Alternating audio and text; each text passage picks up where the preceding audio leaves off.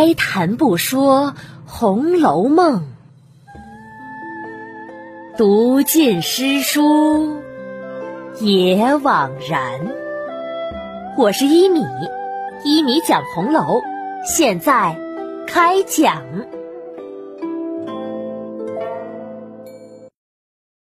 第二百八十五集，镯子找到了。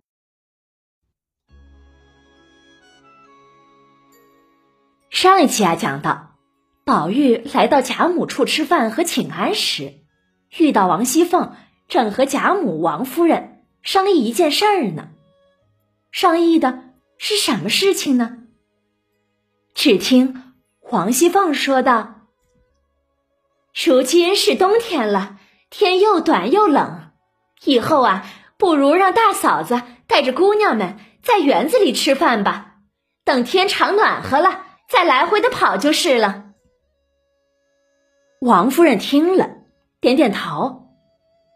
这倒是个好主意，不然空肚子来，喝了一肚子的冷风，吃的也不香。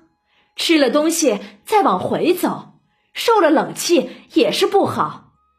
如果能在园子里吃，那刮风下雪也不怕了，也方便。嗯，后园门里头。不是有五间大房子吗？横竖平时就有婆子们在那儿上夜值班的。不如就挑两个女厨子去那儿，单给他们姊妹们弄饭吃。反正啊，新鲜菜蔬都是各有份例的，在总管房里支取了就是，或者是支钱，或者是支东西都行啊。那些野鸡、獐、狍等各样野味。也分些给他们就是。贾母也是点头。嗯，我也正想着这事儿呢，可就怕又添个厨房，多出些事儿来。凤姐儿摆摆手，并不会多出事儿来的，反正都是给份例，这里添了，那里减了便是，就算多费些事也值得。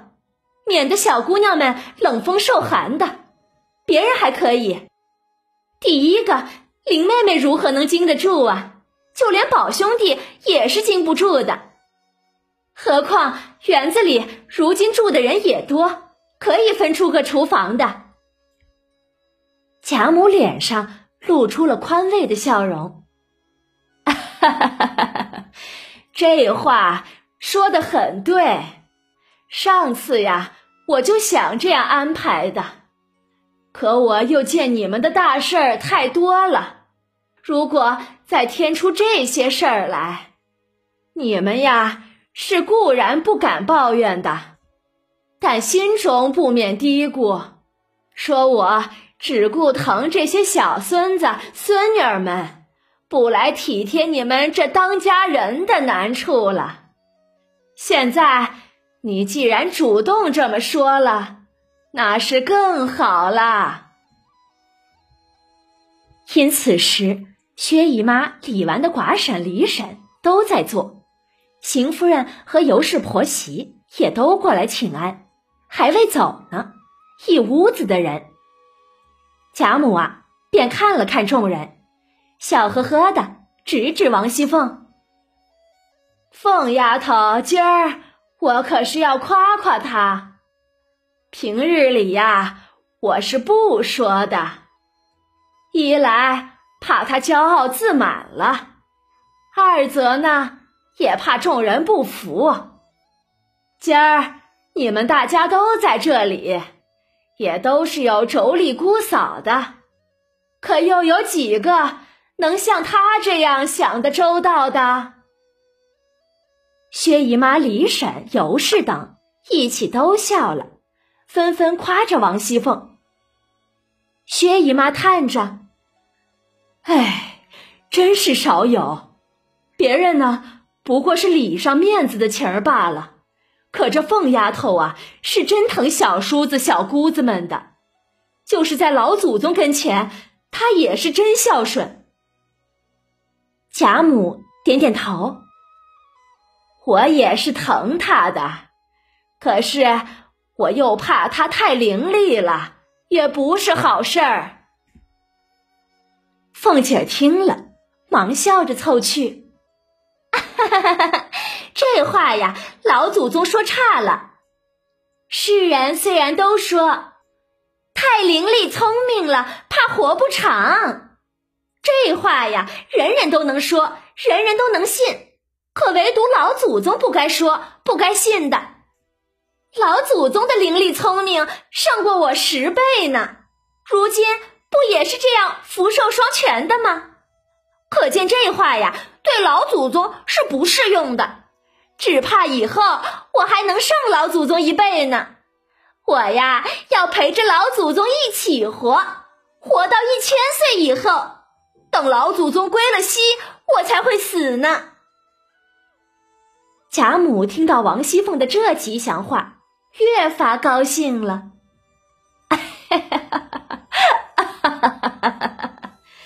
一千岁，那时大家都死了，单剩下咱们两个老妖精，又有什么意思呀？贾母的一番话呀，说的众人都笑了起来。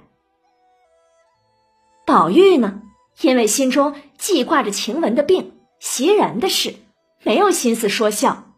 吃完饭，便自己先回园子里来。进了怡红院，到了房中，只闻得药香满屋，可是其他一个人都不见，只有病号晴雯独自躺在炕上，脸上烧得绯红。宝玉摸了一摸晴雯的额头，只觉得烫手，他眉头一皱，忙就着炉边把自己的手烘暖了，伸进被子。去摸了一摸晴雯的身上，也是火烧的。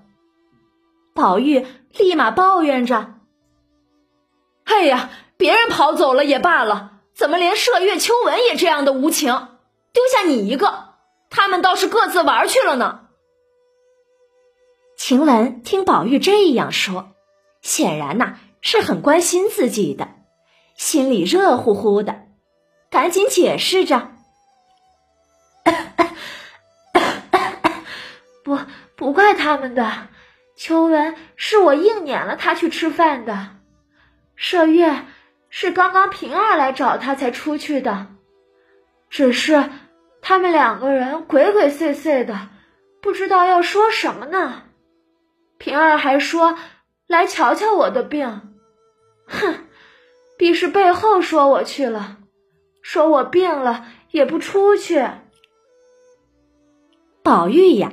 掖了掖他的被子，拍拍他，别瞎想。平儿不是那样的人，况且他又不知道你病了才来瞧你的，想必呀是来找麝月说话的。恰好见你病了，就随口说特来瞧瞧你的病，这也是顺嘴一说，人之常情嘛。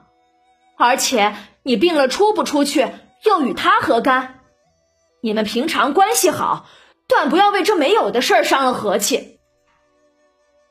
晴雯叹一声：“唉，你这话也对，可我只是疑惑，他为什么说话忽然又瞒着我来了？哈 想知道原因还不容易吗？我从后门出去，到那窗根下听听他们在说些什么呢，回来告诉你。”说着。宝玉果然从后门出去，来到窗下偷听。那屋里，麝月和平儿正在低声说话呢。听见麝月悄声问：“你这东西怎么找到的呀？”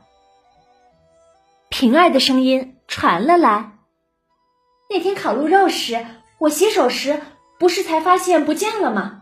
二奶奶当时就不让嚷嚷。”等出了园子，她马上就传给园里各处的妈妈们，让他们小心查访。我们本来怀疑是不是邢姑娘的小丫鬟拿的，他们家里穷苦，只怕小孩子家没见过，拿了起来也是有的。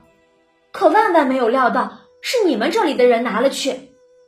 刚才你们这里的宋妈妈去了我们那里，拿着这只镯子，说是你们这里的小丫头坠儿偷起来的，被她看见了，来回二奶奶的。幸好二奶奶没有在屋里，我就赶忙接了镯子。想了一想，宝玉是个体贴爱惜你们的人，又是争胜要强的。那一年你们这儿有个梁儿偷了玉，让他就很难过。那事儿才冷了一两年，偶尔有人提起那事儿，他也很是不爽的。谁想这会子又跑出一个偷金子的来了，而且更是偷到街坊家去了。宝玉想事事护着你们，可偏偏又是你们自己的人给他难看。他要是知道了这事儿啊，面子上须是不好看的。想到这儿，我就忙叮咛了宋妈妈，让他千万别告诉宝玉。只当没有这事儿，也别再和任何一个人提起这事儿。如果老祖宗太太听到了这事儿，也会生气的。还有啊，出了这事儿，袭人和你们也都不好看的。因此，我就回了二奶奶，只说我那镯子滑了下去，丢在了草根底下了。当时雪深，没看见。今儿雪化尽了，我又去找。这镯子黄澄澄的，映着日头下，还在那里呢，我就捡了起来。二奶奶也就信了这话，所以呀，我今儿来就是告诉你们这件事儿的。你们也不要提了，只需以后防着他些，别使唤他到别处去了。等袭人回来以后，你们商议着，变个法子打发他出去就完了。麝月听了这话。他会如何说呢？欲知详情啊，请下一集继续收听一米播讲的《红楼梦》吧。在第二百七十二集，我们讲过，在芦雪眼大家吃烤鹿肉的时候，王熙凤的丫鬟平儿手上的镯子不见了。当时啊，王熙凤不让大家去找，说过几天就会有了。到了这集，真相大白，果然镯子被找了出来。原来是王熙凤暗中布置寻访的。从这一点呢，就反映出王熙凤做事的老辣来。邢岫烟因为家里穷，所以她的丫鬟就被人怀疑。这种歧视，曹公写的是多么的真实啊！可实际上啊，却是宝玉房里的小丫鬟坠儿偷的。关于这一点，曹公也早给我们埋下了伏笔。当时坠儿为贾云和小红传话时，虽然小红是她的好姐妹，可坠儿还是毫不掩饰的就来向小红要谢礼。从这儿就可以看出这个小丫头的务实和功力。